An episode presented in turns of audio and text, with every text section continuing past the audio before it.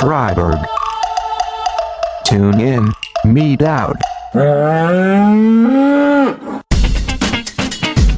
Was ist faul an der Jagd und an Eiern? Verwechseln AnglerInnen vielleicht Mord mit Sport? Warum schmeckt vegane Donauwelle besser als der Klimawandel?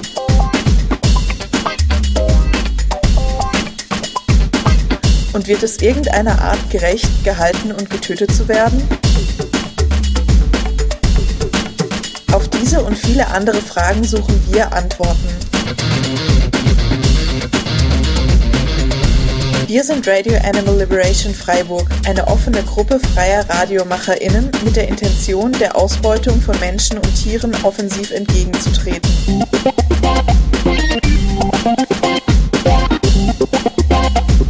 Wir bieten euch jede Menge Anregungen für vegane Köstlichkeiten in die Mägen, Musik auf die Ohren, Tierbefreiungsideen in die Gedanken und Mut in die Herzen, um die nötigen Schritte zu tun.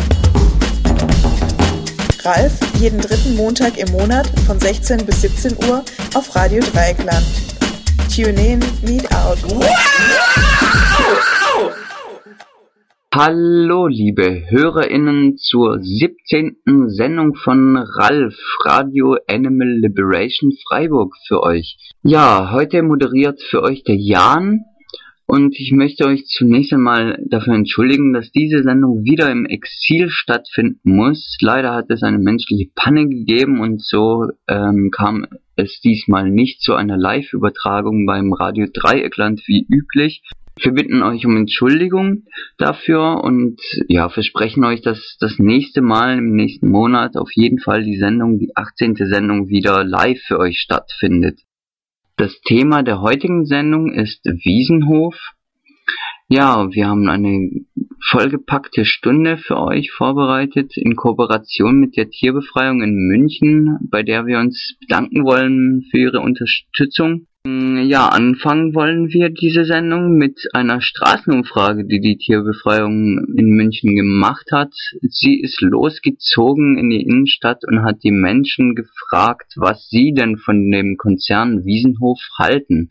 Im Anschluss an die Umfrage dann ein Hintergrundbericht über Wiesenhof mit vielen Hintergrundinformationen und Fakten über den Konzern. Dann äh, kommen die News in der Hälfte etwa im Anschluss an die News dann ein kleines Rezept passend zu Wiesenhof und sogenannten Geflügel. Dann nach dem Rezept ein Experteninterview, welches auch die Tierbefreiung geführt hat, und zwar mit Dr. Fogge heißt er, glaube ich. Im Anschluss an das Expertengespräch kommen die Veranstaltungen, mit dem wir dann auch die Sendung beenden werden.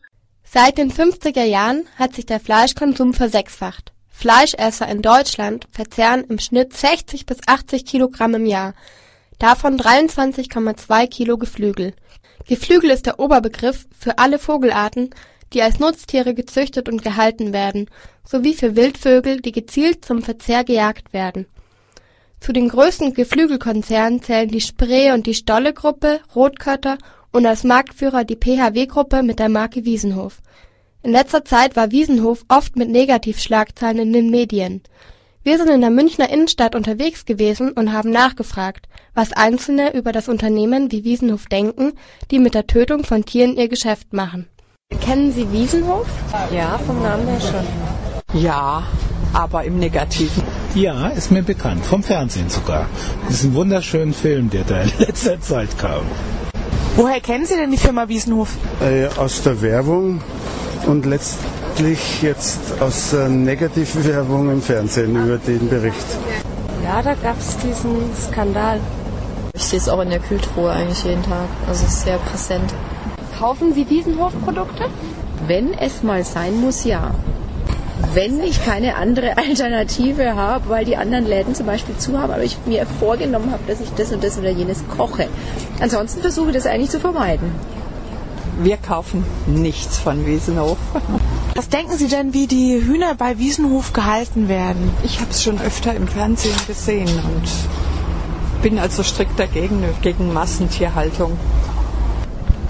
Ja, es ist eine große Massentierhaltung. Also ich denke, es mag schon sein, dass es da sogar Freilauf gibt oder so, aber ich glaube, dass sehr viele massenhaft halt Tiere da gehalten werden, schätze ich mal. Ja, auf Konsum halt ausgerichtet, ne? also Masse. In ungünstigen Situationen, schätze ich mal, für die Tiere. Ja gut, ich kann jetzt nur das sagen, was ich gesehen habe im Fernsehen. Und das ist eine Massentierhaltung, wie sie nicht sein soll. Ich kann nur das sagen, ich war noch nie in diesen, irgendwo an der holländischen Grenze an diesen, in diesen Stellen, aber die Recherchen der Leute, das glaube ich und das ist für mich erschütternd gewesen. Ja, unter schlimmsten Zuständen. Das erinnert mich ziemlich an KZ-Haltung und wenn die da auf Kot rumlaufen, also tut mir leid, da schlägt es mir den Appetit, aber total. Was denken Sie denn, wie alt so ein Huhn bei Wiesenhof wird? Also vielleicht wird es ein halbes Jahr alt, wenn überhaupt. Wahrscheinlich wird es überhaupt nicht so alt. Wahrscheinlich wird es viel weniger. Wahrscheinlich wird es nur zwei Monate alt oder drei, schätze ich mal. Ich glaube, die werden maximal 20 Tage. Also ich glaube, die werden gerade mal so zehn Monate alt. Zwei Monate höchstens. Und was denken Sie, wie alt würde so ein Huhn werden, wenn es in Freiheit leben dürfte? Bestimmt einige Jahre. Normalerweise wird es Jahre alt werden. Weiß ich nicht. Vier Jahre, fünf Jahre. Keine Ahnung, wie alt ein Huhn wird. Die können auch schon ein Jahr werden, denke ich mal. Die können sieben, acht, neun bis zu zehn Jahren alt werden. Denken Sie, dass es in der Massentierhaltung Antibiotika-Einsatz gibt? Mit Sicherheit. Denn sonst würden die sich ja anstecken mit Krankheiten. Ja, auf jeden Fall. Also bei Hühnchen weiß ich nicht genau, aber generell schon, ja. Meist werden Antibiotika verwendet. Die Menschen werden auch resistent gegen Antibiotika. Wenn sie ernste Krankheiten haben, kann das im schlimmsten Fall zum Tode führen, weil sie auf keine Antibiotika ansprechen. Denken Sie, dass die Massentierhaltung weitere Konsequenzen äh, für die Umwelt und den Menschen hat? Ja, ich denke, auch die Qualität des Fleisches, wenn man, wenn man ans Essen denkt, äh, ist sicher mit Sicherheit schlechter und nicht so gut wie von einem freilebenden Tier, wenn man überhaupt Tiere essen möchte. Ich kann mir nicht vorstellen, wenn die, wenn die Menschen wüssten, wie die Tiere da gehalten werden, sie würden sicherlich keins kaufen. Mit dem guten Gewissen. Und ansonsten finde ich es halt traurig, dass man in solchen Massen Tiere produziert.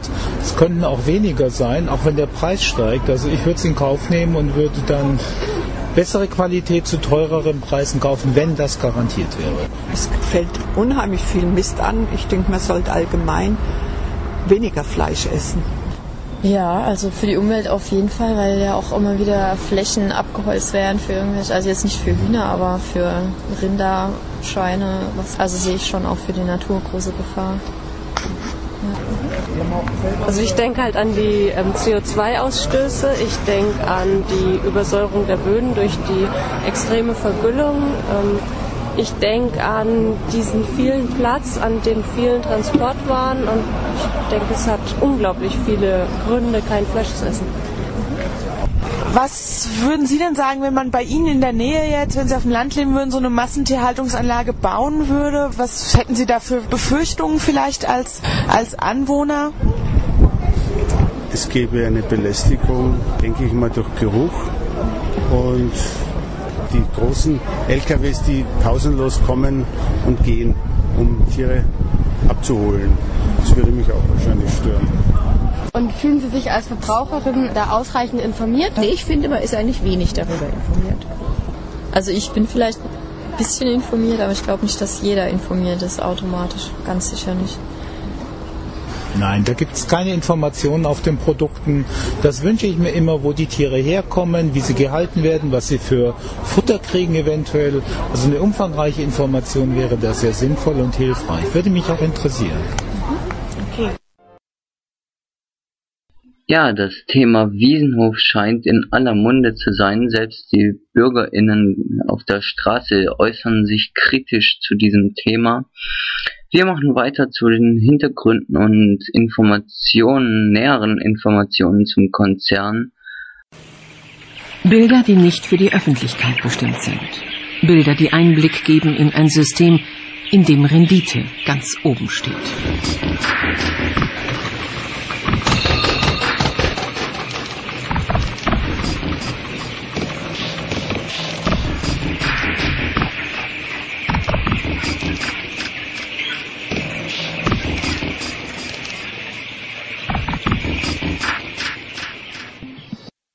Früher war das Gelände frei zugänglich. Heute ist es ein Hochsicherheitstrakt. So wie viele Farmen. Haben Sie etwas zu verbergen? In den eigenen Brütereien schlüpfen die Küken und dann geht es auf die Reise.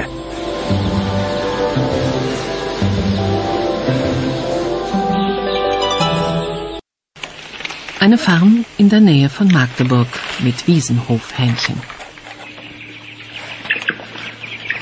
Rund 25.000 Masthühner. Sie stehen hier auf ihrem eigenen Kot.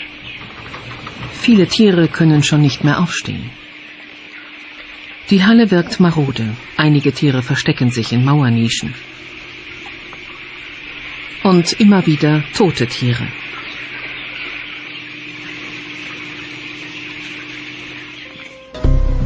Ekelhaft stinkende Kadavertonnen, prall gefüllt mit toten Hühnern, viele schon verwest. Es wimmelt nur so von Maden. Solche Sachen gehen. Für mich das Schlimmste war der Hahnentausch. Die Geräusche vergesse ich nie. Davon werde ich wach.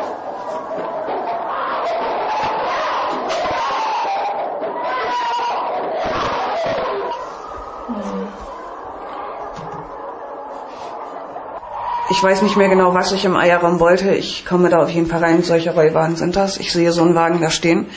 Aus der Kiste läuft das Blut. Ich war so geschockt, ich war so entsetzt, ich war so. Die Tiere haben so völlig apathisch in diesen Kisten gesessen, da kam nichts mehr. Ein zweiter Betrieb ganz in der Nähe. Auch hier werden Wiesenhofhähnchen gehalten. Auch hier erschreckende Bilder. Tiere, die offenbar schon lange tot sind. Tut mir leid, ich weiß nicht, wo Sie die Tonne her haben. Also das kann. Die Bilder sind von Ihrem Stall, Wiesenhof, Möckern. Glaube ich Föten. nicht. Das glaube ich nicht. Das ist mir nicht bekannt. Und ich äh, weise das hiermit auch zurück. Doch die Aufnahmen belegen klar, dass die Kadavertonnen zu einer Farm gehören, in der Wiesenhofhähnchen aufwachsen. Millionen Tiere überleben die Mast nicht. Ist das der Preis für die Massentierhaltung? Viele von Ihnen kennen sicherlich das Logo der Firma Wiesenhof. Aber wissen Sie denn auch, welcher Konzern hinter dem Bauernhaus mit grüner Wiese steckt? Wir haben uns mal schlau gemacht. Wenn man sich intensiver mit der Tierausbeutung bei der Geflügelmast beschäftigt, kommt man an der Firma Wiesenhof nicht vorbei. Die Marke ist bei den Bürgerinnen in Deutschland dank hoher Werbeinvestitionen sehr gut bekannt. Jedes dritte bei uns verspeiste Hühnchen kommt aus diesem Unternehmen. Der Konzern hinter Wiesenhof, die PHW-Gruppe Lohmann und Co. AG im niedersächsischen Rechterfeld bei Wiesbeck, ist der größte deutsche Geflügelzüchter und Geflügelverarbeiter. Firmenchef ist Paul-Heinz Wessjohann. Das Unternehmen produziert mehr als 270 Millionen Hühner pro Jahr. Dazu kommen noch Puten und Enten. Woche für Woche werden in den firmeneigenen Schlachthöfen etwa 4,5 Millionen Hähnchen geschlachtet. Auf der Homepage des Unternehmens wirbt Deutschlands Geflügelmarke Nummer 1 mit der Einhaltung strengster Prüfkriterien hinsichtlich Tiergesundheit, Tierschutz, Rückstandskontrollen und Umweltschutz. Der Konzern garantiert eine durchgehende Qualitätssicherung von den eigenen Elterntierherden bis hin zur Ladentheke Wiesenhofhähnchen kommen somit erst mit der Außenwelt in Kontakt, wenn sie tiefgefroren in LKWs verladen und an den Einzelhandel ausgeliefert werden. Zuvor durchlaufen sie einen geschlossenen Kreislauf beginnend bei den Elterntierfarmen. 800 Vertragslandwirte besorgen die Aufzucht der Küken. Das Futtermittel stammt aus den Futtermittelwerken der PHW-Gruppe. Auch die Impfstoffe für die Tiere stammen aus den Laboren des Unternehmens. Die PHW-Gruppe ist demnach weit mehr als nur ein Geflügelkonzern. Sie besteht aus über 40 Einzelunternehmen in drei Geschäftsbereichen: Geflügelvermehrung, Geflügelfleischprodukte, Futtermittel, Futterzusatzstoffe, Tierimpfstoffe, Nahrungsergänzungsmittel und Lebensmittelzusatzstoffe. Dazu gehören sechs Brütereien, die in ganz Deutschland verteilt sind, fünf Mischfutterwerke, 13 Verarbeitungsbetriebe, darunter neun Schlachtereien Lohmann Animal Health and Biologics GmbH in Sitz in Cuxhaven, die Geflügelimpfstoffe, Futtermittelzusatzstoffe herstellen und immunologische und biologische Wirkstoffe für Veterinär- und Humanmedizin erforschen und entwickeln. Mega Tierernährung mit Sitz in Wiesbeck und Petcom Tierernährung GmbH und Co. KG im Bereich Heimtierfutter. Gepro Geflügelprotein GmbH und Co. KG mit Sitz in Diepholz, die sich um die Entsorgung von Geflügelschlachtabfällen bzw. Verarbeitung zu Eiweiß und Fettprodukten sowie Geschmacksverstärkern für Heimtier Fisch und Pelztierfutter kümmern. Nutrillo mit Standort in Cuxhaven, welches Nahrungsergänzungsmittel für den menschlichen Verzehr, vor allem Vitaminpräparate herstellt, die man vor allem in den Regalen von Discountern wie Aldi und Rossmann finden kann kein Wunder, dass Verbraucherinnen hier den Überblick verlieren, was denn nun alles aus dem Wiesenhof-Konzern stammt, denn nicht alles ist ja dann auch im Laden mit dem netten Wiesenhof-Label markiert. Auch in Discountern finden sich sämtliche Marken, die ebenfalls aus der Produktionskette der PHW-Gruppe stammen, so zum Beispiel die Marke Alfein bei Netto, ebenfalls ein Tochterunternehmen. Dann Gut Pontholz bei Netto, gehört zum Wiesenhof Geflügelkontor GmbH GK Frisch plus Frosthandel GmbH und Co. KG bei Aldi, Heidegold Geflügel GmbH und Co. KG ebenfalls bei Aldi erhältlich. Landjunker bei Lidl gehört zum Frischland Premium Spezialitäten GmbH und Co. KG. Laut einem Artikel der Welt Online von Februar 2009 wird bei dem Unternehmen alles zu Geld gemacht, was nach der Schlachtung noch übrig bleibt. Hühnerfüße werden nach China verkauft, wo sie als Delikatesse gelten und 400 Euro je Tonne einbringen. Hühnerteile, die vom deutschen Konsumenten verschmäht werden, werden vor allem in afrikanische Länder exportiert. Und sogar der Hühnermist wird zum profitablen Geschäft. Auf ihm gedeihen Pilze besonders gut. Daher betreibt Wes-Johanns Bruder eine Champignon-Farm gleich neben der PHW-Zentrale in Rechterfeld. Der Umsatz im Geschäftsjahr 2009/2010 lag bei ca. 2,1 Milliarden Euro Zudem wurden die industrielle Geflügel und Schweinemast sowie große Schlachtkonzerne laut einer Studie des BUND 2008 und 2009 in Deutschland mit jeweils einer Milliarde öffentlicher Fördergelder unterstützt. Ich denke, dass wir euch zeigen konnten, welch ein Megakonzern hinter der Marke Wiesenhof steckt. Doch wie sieht es hinter den Kulissen des Megakonzerns aus? Wie gut funktionieren die von Wiesenhof hochgelobten unabhängigen Kontrollen in diesem System der Tierfabrik und welche Konsequenzen hat die Profithascherei dieses Unternehmens für Tier, Mensch und Umwelt? In den letzten Jahren taucht der Wiesenhof-Konzern immer häufiger in Negativschlagzeilen auf. Im Februar 2007 erstattete Foodwatch Strafanzeige gegen den Geschäftsführer der PHW-Tochterfirma Gepro. Der Vorwurf damals, im Jahr 2005 soll Gepro illegal Tiermehl aus Schlachtabfällen der BSE Risikokategorie 3 in Nicht-EU-Staaten geliefert haben. Dezember 2007 wurde das Ermittlungsverfahren wegen mangels hinreichenden Tatverdachts eingestellt. Im Juli 2007 berichtete das ZDF-Magazin Frontal 21 über schlechte Arbeitsbedingungen und Löhne bei Wiesenhof von polnischen Gastarbeitern, die nur 3,50 Euro pro Stunde verdienen sollen. Die PHW-Gruppe erwiderte in einer Stellungnahme, dass die Beschäftigungsverhältnisse ordnungsgemäß und regelmäßig von Behörden überprüft werden und dass, entgegen der Aussage des Berichts, die Arbeiter einen Bruttostundenlohn von fünf bis sechs Euro erhalten. Dazu kämen noch freie Logis. Im aktuellen Skandalbericht über Wiesenhof im August 2011 werden ebenfalls Vorwürfe hinsichtlich der Arbeitsbedingungen erhoben. Hier wird jedoch deutlich gezeigt, dass die Arbeiter für einen Schlafplatz in einem Vierbettzimmer in einer alten Kaserne vier Euro pro Tag zahlen müssen. Andere Mitarbeiter geben sogar an, eine Monatsmiete von bis zu 150 Euro zu bezahlen. In der Ausgabe der Süddeutschen vom 10. September konnte man lesen, dass bereits 2008 die Staatsanwaltschaft Stade gegen die Firma Lohmann Tierzucht GmbH recherchierte, nachdem die Tierrechtsorganisation PETA den Zuchtbetrieb wegen Verstümmelung und Verstoß gegen das Tierschutzgesetz angezeigt hatte. Die Vorwürfe? Jahrelang hat das Unternehmen bei Hühnerküken Kämme gekürzt und Zähne amputiert, obwohl das illegal ist. Zudem wurden für die Zucht unbrauchbare männliche Küken massenweise mit Kohlendioxid vergast und geschreddert. Die Kadaver wurden nicht verwertet, doch solches Töten in Anführungszeichen ohne vernünftigen Grund ist untersagt. Gericht, Ermittler und Anwälte einigten sich letztendlich darauf, dass die Firma Lohmann eine Geldbuße über 100.000 Euro zahlt und künftig das Stutzen der Kämme und Zehen unterlässt das Verfahren gegen einen der beiden Geschäftsführer wurde wegen Geringfügigkeit eingestellt. Der zweite Firmenchef wurde verwarnt. Seither werden bei Lohmann keine Kämme mehr gekürzt und keine Zehen mehr amputiert. Doch das Töten männlicher Küken geht munter weiter. Lohmann liefert hier einen rechtlich anerkannten vernünftigen Grund. Die Kadaver werden nicht mehr weggeworfen, sondern an Reptilien und Greifvögel in Zoos verfüttert. Bis 2013 bleibt die Perversion mit vergasten männlichen Küken erlaubt. Im Januar 2010 wurde durch das ARD-Politmagazin Report Mainz schwere Tierschutzverletzungen in einem niedersächsischen Hühnerzuchtbetrieb aufgedeckt. Wiesenhof entschuldigte sich für das Fehlverhalten der Mitarbeiter und der Fremdfirmen und trennte sich von den Verantwortlichen. Auf einem Geflügelschlachthof der Wiesenhof-Gruppe bei Möckern wurden im April 2011 laut eines Berichtes des Nachrichtenmagazins Stern angeblich hygienische Mängel aufgedeckt. Auch gab es mehrfach Exportsperren für das Geflügel laut Stern. An den Wänden und Decken wurde durchgängiger Schwarzschimmelbefall entdeckt.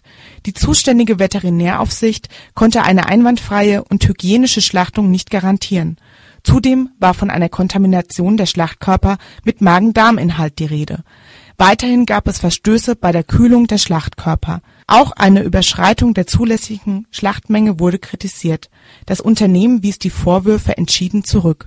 In der neuesten und aktuellsten Reportage bei ARD Exklusiv mit dem Titel Das System Wiesenhof, wie ein Geflügelkonzern Tiere, Menschen und die Umwelt ausbeutet, im August 2011 werden wieder schwere Vorwürfe im Bereich Tierquälerei, Arbeitsbedingungen, Hygiene und Umwelt erhoben. Die PHW-Gruppe reagierte im Gegenzug mit einer eigenen Medienkampagne, die im Übrigen von der PR-Agentur Engel und Zimmermann AG und dessen Agenturchef Frank Schroter organisiert wird, dessen Sitz in Gauting ist.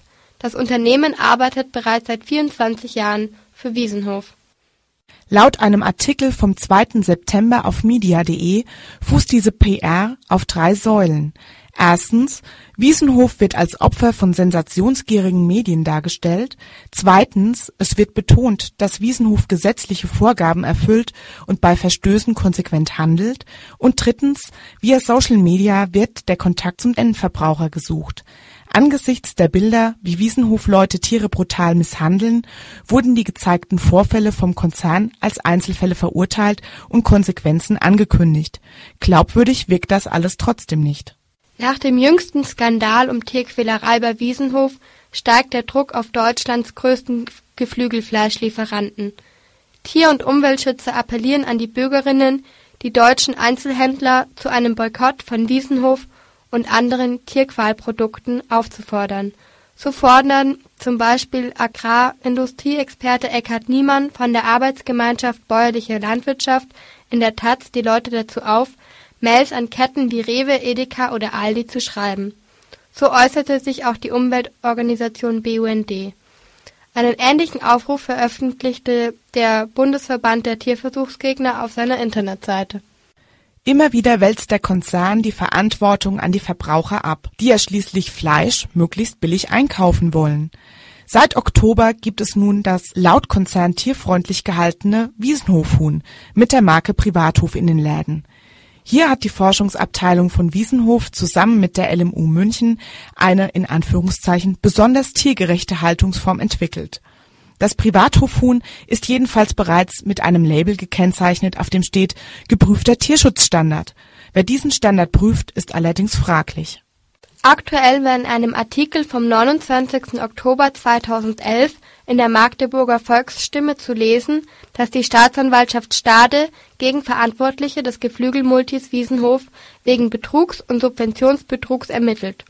So soll Wiesenhof von 2002 bis 2010 ohne gesetzlich notwendige Genehmigungen gearbeitet haben und zu Unrecht Fördermittel erhalten haben. Die Ermittlungen und Untersuchungen der Staatsanwaltschaft gegen Wiesenhof wurden durch eine fundierte Strafanzeige des Magdeburger Juristen Uwe Bitter ausgelöst. Für Tierrechtler ist Firmenchef Paul-Heinz Wessjohann, der die Geflügelzucht als große soziale Tat bezeichnet und dafür auch noch das Bundesverdienstkreuz erhält, der Inbegriff eines Kapitalisten. Der Wiesenhof-Konzern sieht sich ja nur zu gern als Opfer einer voreingenommenen Medienhetzjagd. Opfer ist aber nicht der Konzern, sondern Opfer sind ganz klar die vielen Millionen Hühner, die unter Qualen gezüchtet und gemästet werden, nur damit der Umsatz stimmt. Allerdings ist es nicht nur die Firma Wiesenhof, die so agiert, sondern sämtliche Konzerne, die Tiere in Massen produzieren und Tiere nicht als Lebewesen, sondern als Ware betrachten.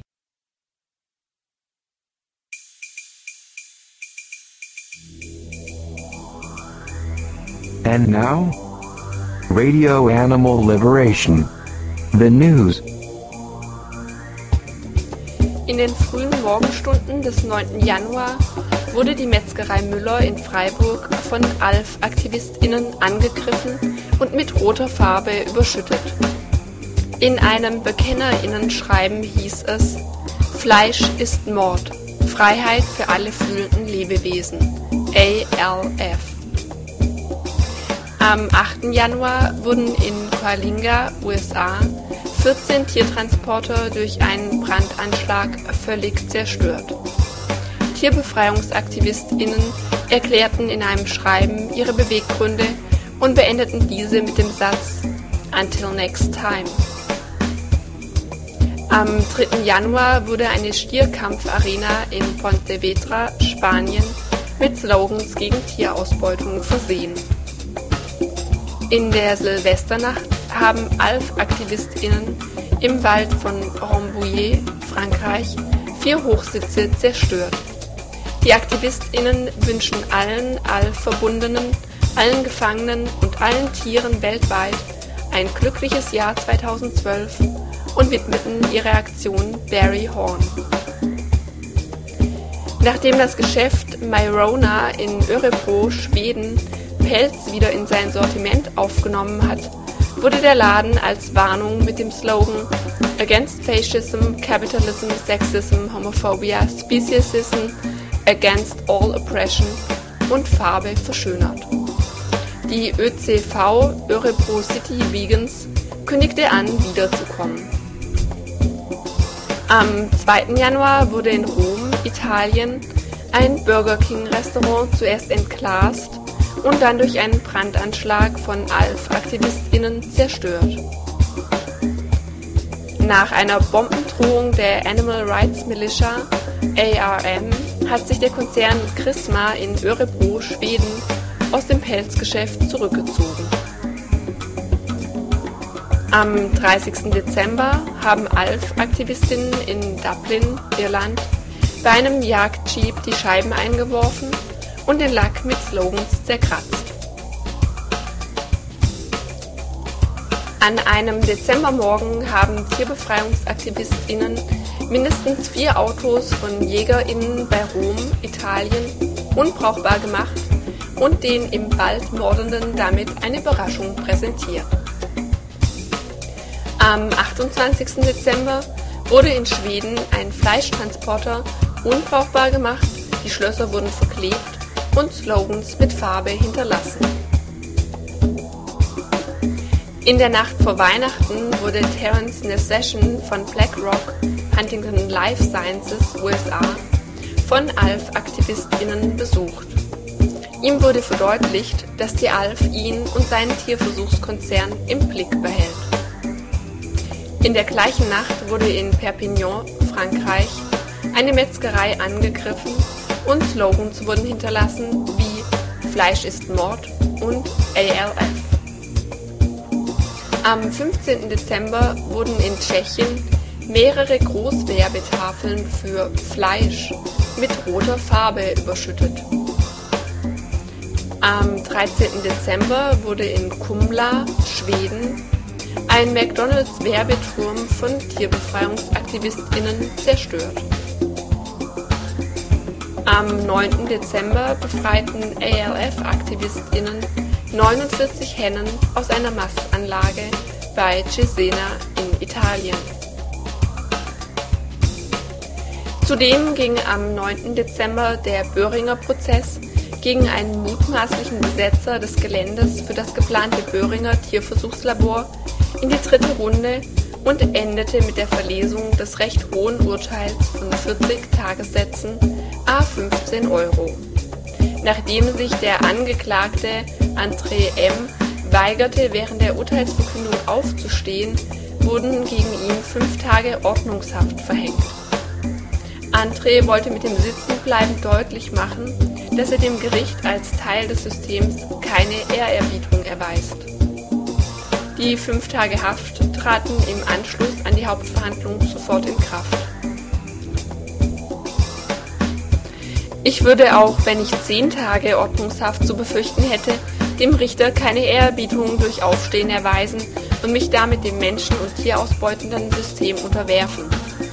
So ein Zitat von André M., kurz bevor er in den Keller des Amtsgerichtes gezerrt wurde. Am 7. Dezember gab es in Niedersachsen erneut einen Brandanschlag auf eine im Bau befindliche Hähnchenmastanlage. Ziel war diesmal ein Gebäude in Schneega im Landkreis Lüchow-Dannenberg. Die Polizei geht davon aus, dass das Feuer aus politischen Motiven gelegt wurde und prüft mögliche Zusammenhänge mit ähnlichen Bränden in Niedersachsen. Bislang brannte es in Sprötze, bei Wichelde und in Merum. Der Schaden an dem Gebäude beträgt mehrere 10.000 Euro. 40.000 Tiere sollten demnächst in der Anlage gefangen gehalten werden. In der ersten Woche im Dezember hat die größte Pelzfarm Deutschlands den Betrieb eingestellt.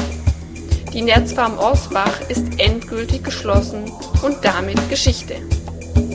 Die Kampagne für die Schließung der Nerzfarm Osbach war erfolgreich. Nie wieder Nerzfarm, nie wieder Tiermord, verkündeten Antispee-AktivistInnen aus Aachen.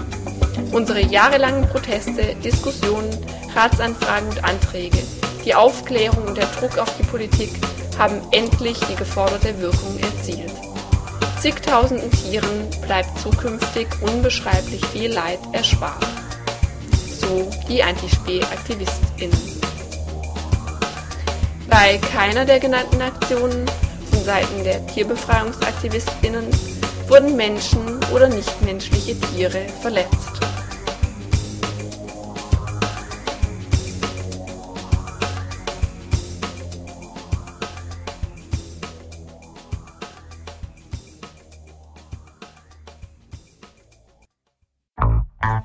Und jetzt Unkraut mit Brot. Wow!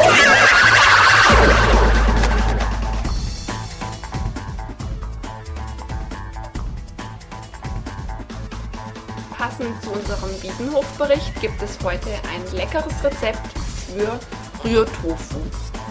Denn Eier sind nicht nur das Produkt von Tierausbeutung, sie sind zudem auch völlig überflüssig.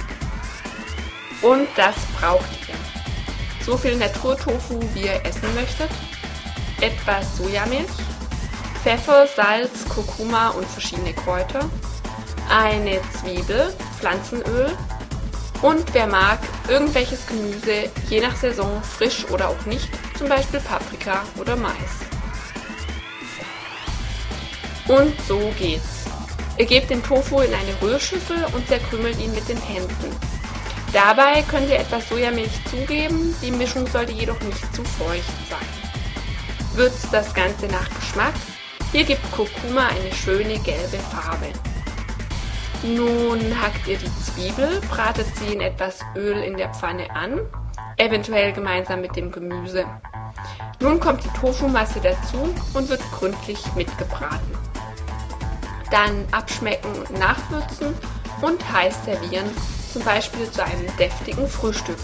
Ihr könnt den Rührtofu auf Toast anrichten und frische Kräuter darüber streuen.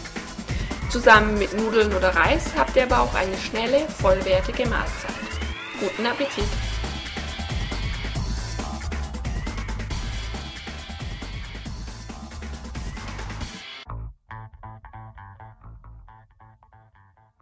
Wir freuen uns, dass wir Herrn Dr. Hermann Focke heute als unseren Interviewpartner und Experten auf dem Gebiet der Geflügelmast bei uns in der Sendung begrüßen dürfen. Er ist ehemaliger Veterinäramtsleiter und Autor zweier Bücher, darunter Die Natur schlägt zurück, mit dem Untertitel Antibiotikamissbrauch in der intensiven Nutztierhaltung und Auswirkungen auf Mensch, Tier und Umwelt. Er ist einer der kompetentesten Kritiker agrarindustrieller Tierfabriken und erhielt 1994 den Tierschutzforschungspreis der Freien Universität Berlin, 1995 den Zivilcouragepreis der Solbach-Freise Stiftung und dieses Jahr im Oktober in Düsseldorf den Tierschutzpreis der Hans-Rönn-Stiftung Menschen für Tiere.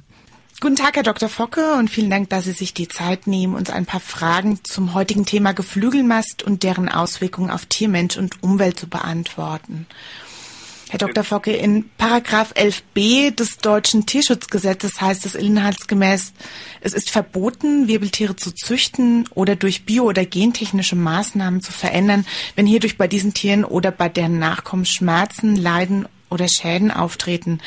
In Deutschland ist es ja zurzeit so, dass 99 Prozent der Masthühner in Fabrikstellen gehalten werden. Und hier werden hochgezüchtete Mastrassen mit speziellem Futter innerhalb von 33 Tagen auf ein Gewicht von 1,5 Kilogramm gemästet. Können Sie uns denn einmal schildern, was das für diese Tiere bedeutet? Ja, Frau Steigerberger. Das heißt in der Praxis, dass Masthühner in riesigen Hallen mit bis zu 40.000 Tieren und einer Besatzdichte von 24 und mehr Tieren pro Quadratmeter eingefärbt sind. Mhm. Dies bedeutet, dass den einzelnen Tieren besonders am Ende der Mast ein derartig geringes Platzangebot nur zur Verfügung steht, dass das Bewegungsbedürfnis der Masthühner weitgehend aufgehoben wird.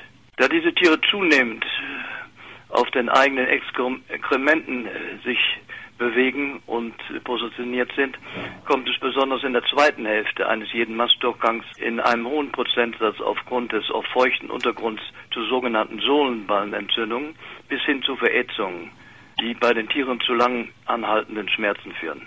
Aufgrund der Züchtung auf hohe Mastleistung entwickelt sich beim heranwachsenden Tier ein Missverhältnis zwischen den täglichen Zunahmen und einer nicht entsprechenden Stabilisierung des juvenilen Skeletts.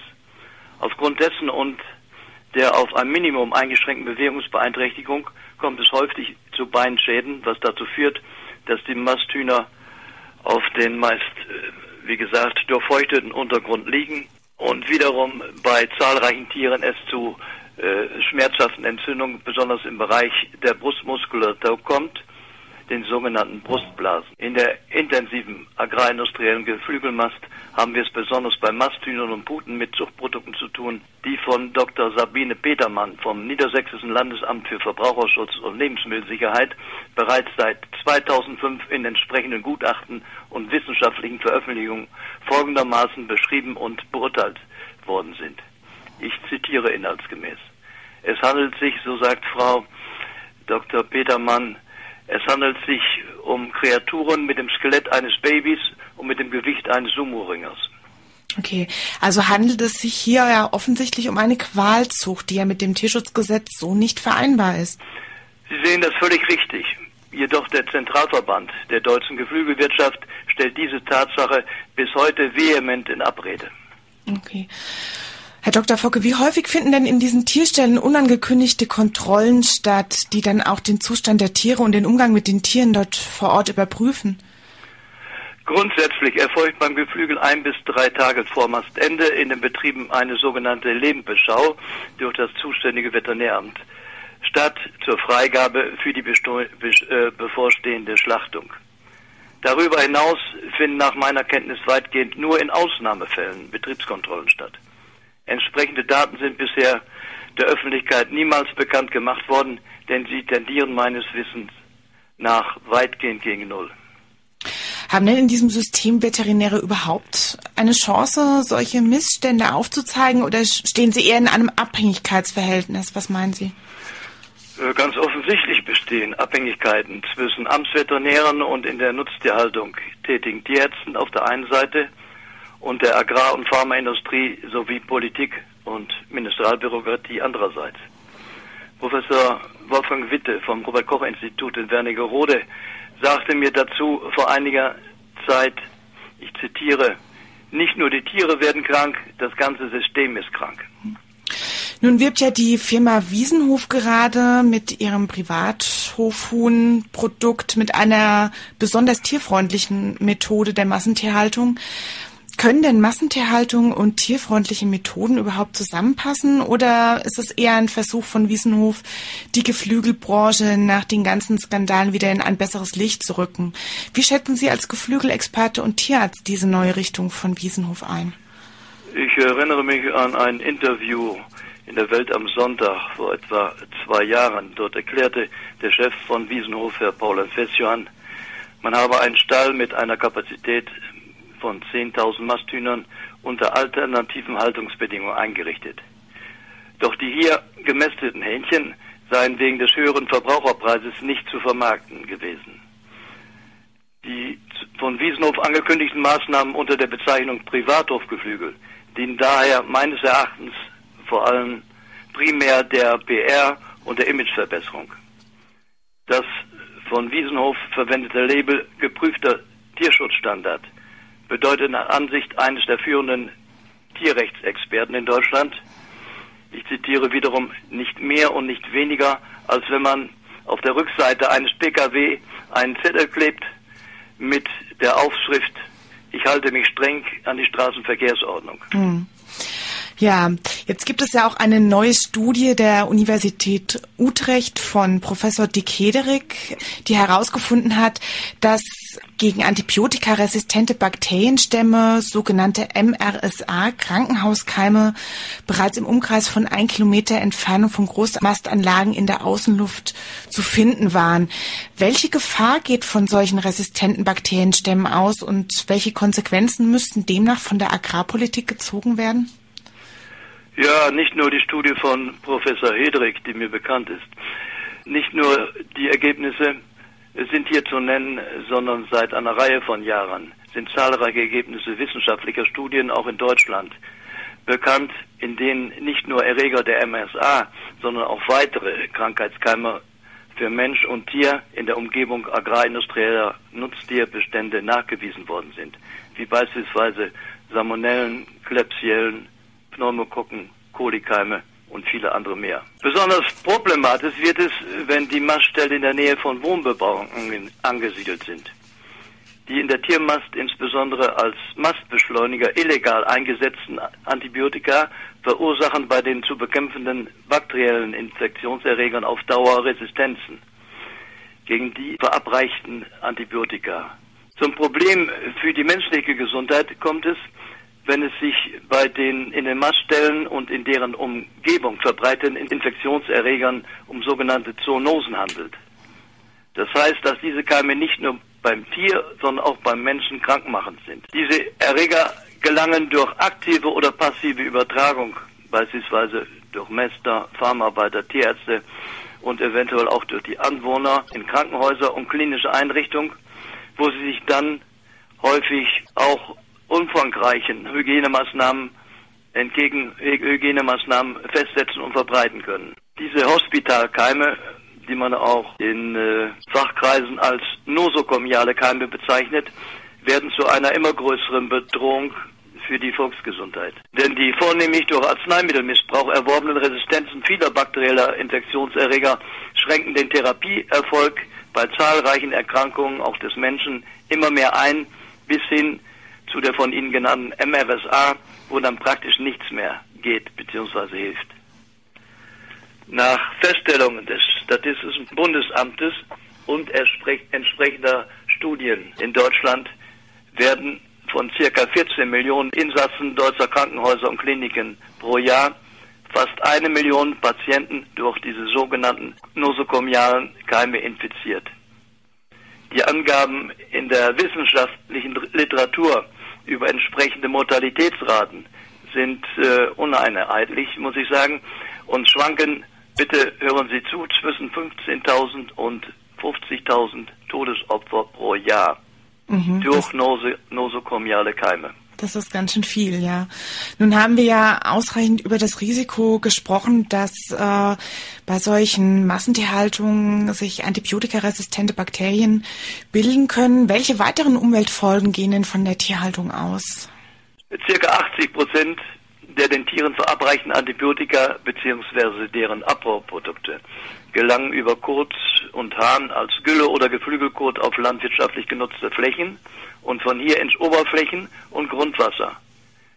In manchen Regionen, beispielsweise in der Umgebung von Südoldenburg, in manchen Regionen ist bereits das Trinkwasser äh, gefährdet.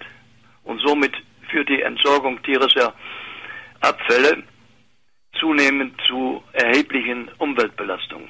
Herr Dr. Focke, inwieweit müssen denn deutsche Geflügelkonzerne Auskunft über den Einsatz von Antibiotika während der Massperiode geben und inwiefern stellen denn da die existierenden Antibiotika-Leitlinien einen Schutz vor Medikamentenmissbrauch in der Massentierhaltung dar? Ja, das ist eine ganz spannende Geschichte.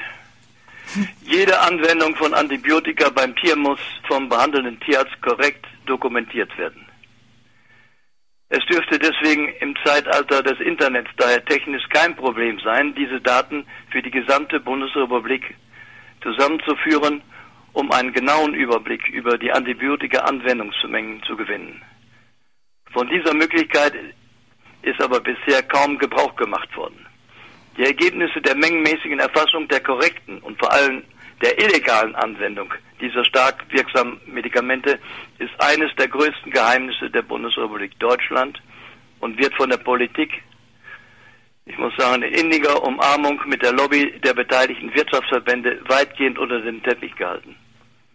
Erst in jüngster Zeit kommt aufgrund öffentlichen Drucks einer für diese Fragen sensibler gewordenen Bevölkerung und vor allen Dingen von Seiten ständig wachsender Bürgerinitiativen allmählich ein wenig Licht in das ganze Geschehen. Vor einigen Wochen veröffentlichte der nordrhein-westfälische Verbraucherschutzminister Johannes Remmel erste Ergebnisse einer von ihm veranlassten Studie aus Nordrhein-Westfalen. Demnach waren in 83 Prozent der untersuchten Mastdurchgänge mikrobiell wirksame Mittel an Geflügel verabreicht worden. Ich habe daraufhin in mehreren Statements und Interviews öffentlich verlauten lassen, dass nach meinem nach meinen eigenen Erkenntnissen und Recherchen als ehemaliger Veterinäramtsleiter in Südoldenburg, das ist nämlich die Region mit der größten Nutztierdichte Europas, dass die von Minister Remmel genannten ersten offiziellen Zahlen jedoch nur die Spitze des Eisbergs sein dürften. Denn nach jahrelanger Beschäftigung mit dem Thema habe ich 2010, Sie nannten es oben in meinem Buch Die Natur schlägt zurück, Untertitel Antibiotikamissbrauch in der intensiven Nutztierhaltung und Auswirkungen auf Mensch und Umwelt, habe ich anhand zahlreicher Beispiele und Daten die tatsächliche Situation und deren Hintergründe dokumentiert. Minister Remmel musste dann auch nachkarten und erklärte am 15.11.2011, also vor ganz kurzer Zeit, ich zitiere ihn, wir haben ein massives Antibiotikaproblem in der Massentierhaltung. Und er ergänzte dann seine ursprüngliche Einlassung dahingehend, dass in Nordrhein-Westfalen im Rahmen jüngster Untersuchungen 96,4 Prozent der Tiere aus den untersuchten nordrhein-westfälischen Betrieben mit Antibiotika behandelt worden waren. 96,4 Prozent. Mhm. Lediglich bei weniger als 4 Prozent der Masthähnchen kam kein Wirkstoff zum Einsatz. Bei den knapp 4 Prozent dürfte es sich nach meiner Auffassung vornehmlich um Tiere aus alternativen Haltungen gehandelt haben. Nach den ersten Verlautbarungen aus Nordrhein-Westfalen musste dann ja auch der niedersächsische Landwirtschaftsminister Gerd Lindemann im Plenum, sprich im Landtag, die Karten auf den Tisch legen und erklärte am 10.11., auch vor nicht allzu langer Zeit, am 10.11.2011, dass nach Recherchen seines Ministeriums und der Tierärztlichen Hochschule Hannover in 82 Masthühnerbetrieben mit 482 Mastdurchgängen in circa 73 Prozent der Durchgänge bis zu drei Wirkstoffe und halten Sie sich fest, in 27 Prozent bis zu acht Wirkstoffe in der ungefähr 35 Tage dauernden Mastzeit eingesetzt wurden. Kurze Anmerkung dazu. Und dies wusste man in den Ministerien schon seit Jahren. Aber die Verbraucher wurden über diese in zunehmendem Maße die Volksgesundheit gefährdende Situation im Dunkeln gelassen. Sie hatten oben gefragt nach der Effizienz der Antibiotika-Richtlinien der Bundestierärztekammer. Dazu ist Folgendes zu sagen.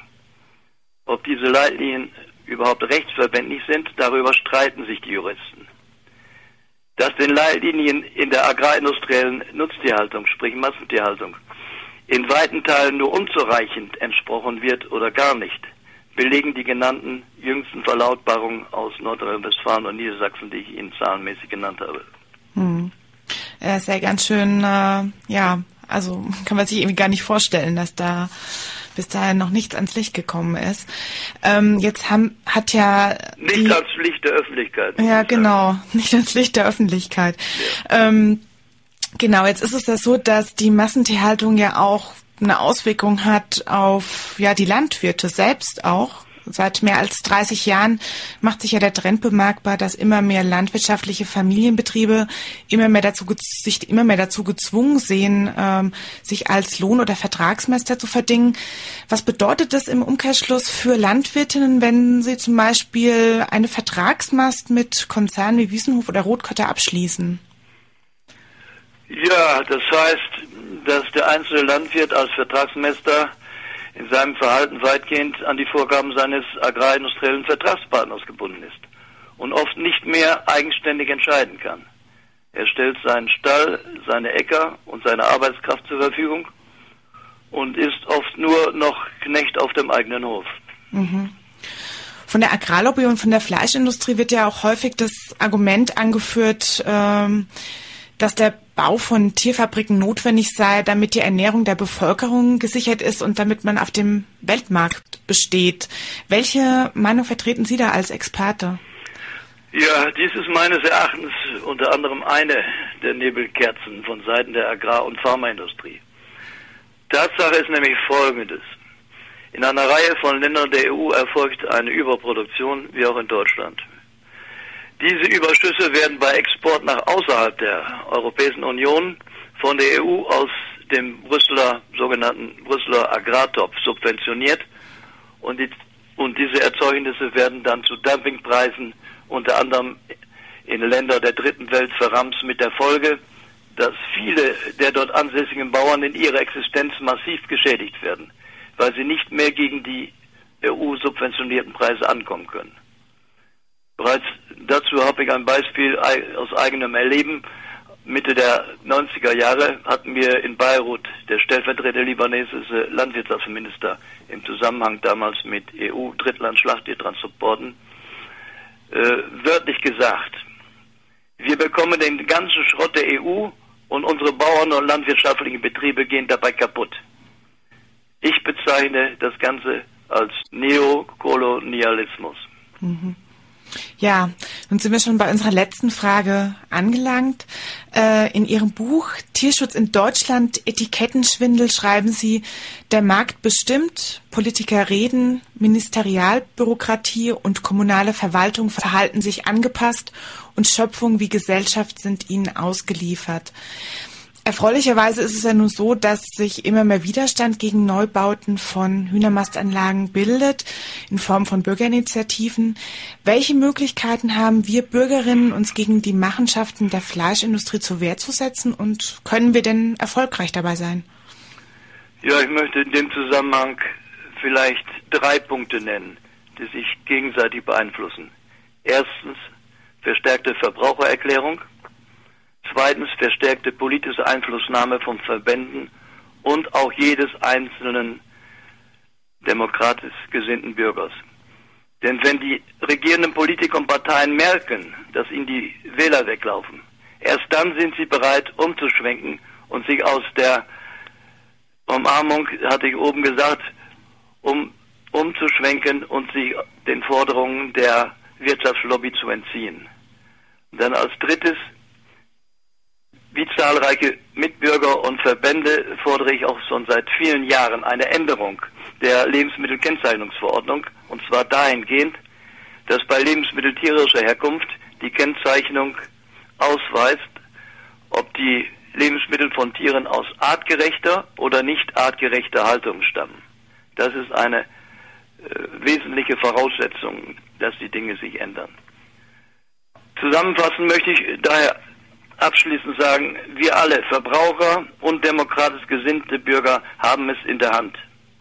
Es gibt keinen Erkenntnismangel, Es gibt ein Handlungsdefizit. Ja, Herr Dr. Fogge, das sind mutmachende abschließende Worte.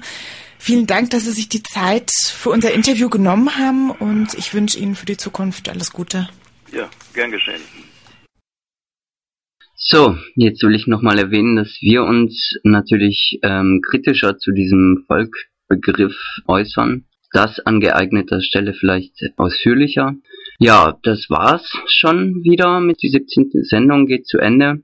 Ich hoffe, wir hören uns nächste Sendung wieder, die 18. Seid gespannt, was wir dann wieder für euch vorbereitet haben. Der Jan verabschiedet sich von euch und wünscht jetzt noch viel Spaß mit den Veranstaltungen. Und ja, bis zum nächsten Mal, wenn es wieder heißt Radio Animal Liberation Freiburg. Tschüss! Am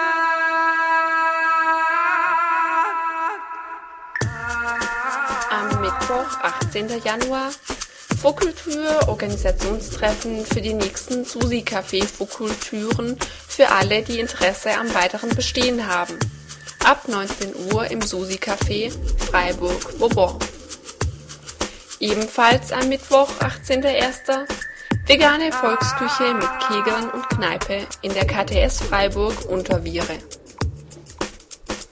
Und noch ein Termin am Mittwoch, 18. Dezember. Offenes Treffen der Tierrechtsinitiative TIF ab 19 Uhr im Zentrum Oberviere, Freiburg-Viere. Am Mittwoch, 25.01. Vegane Volksküche der Maulwürfe ab 20 Uhr, Kochen ab 17 Uhr im Susi Café Freiburg-Vauban. Am Sonntag, 29.01. Crunchen und oder Bilderbücher schmökern und oder Ladyfest-Ideen spinnen und oder Heißgetränke schlürfen. Bringt vegane Aufstriche, Salate, Obstkuchen, Leckereien oder was euch sonst noch einfällt mit. Aufbau ab 8 Uhr, Brunch ab 10 Uhr in der KTS Freiburg Unterviere. Am Donnerstag, 2. Februar, offenes Plenum der Antispee Freiburg ab 20 Uhr in der KTS Freiburg Unterviere. Am Montag, 6. Februar, veganer Stammtisch ab 19 Uhr im Mokka Cabana Freiburg Viere. Und am Montag, 20. Februar, ist es schon wieder soweit. Die 18. Sendung von Ralf wartet auf euch. Alle Volksküchentermine findet ihr auf der Homepage www.volksküchefreiburg.blogsport.de. Infos zum veganen Stammtisch unter www.veganstammtisch.blogsport.de. Infos zur Tierrechtsinitiative Freiburg unter www.tif-freiburg.de. Und Infos zur Antispee Freiburg findet ihr unter www.freiburg.antispee.org. Und was geht über Freiburg hinaus? Am Samstag, 18.01., findet in Frankfurt am Main eine Demo gegen das Tierversuchslabor des Max-Planck-Institut in der Deutschordenstraße 46 statt. Los geht's um 13.30 Uhr. Am 28. Januar findet in Wiesbaden die Wiesbaden Pelzfrei statt. Demo-Treffpunkt ist der Bahnhofsvorplatz in Wiesbaden. Infostände gibt's ab 10 Uhr, Demobeginn ist um 12 Uhr. Zudem gibt es eine After-Demo-Party mit Live-Musik im Sabo. Einlass 17.30 Uhr, Konzertbeginn 19 Uhr. Weitere Infos unter http wpf.tierrechtsdemo.de. Zudem gibt es zahlreiche Vernetzungstreffen, Vorlesungsreihen, vegane Volksküchen und Brunche in vielen Städten. Mehr Infos hierzu und weitere Aktionstermine gibt's im Internet unter www.tierrechtstermine.de. Zeigt euch solidarisch, denkt euch was aus und werdet aktiv. Kommt zahlreich auf die Demos und beteiligt euch massenhaft.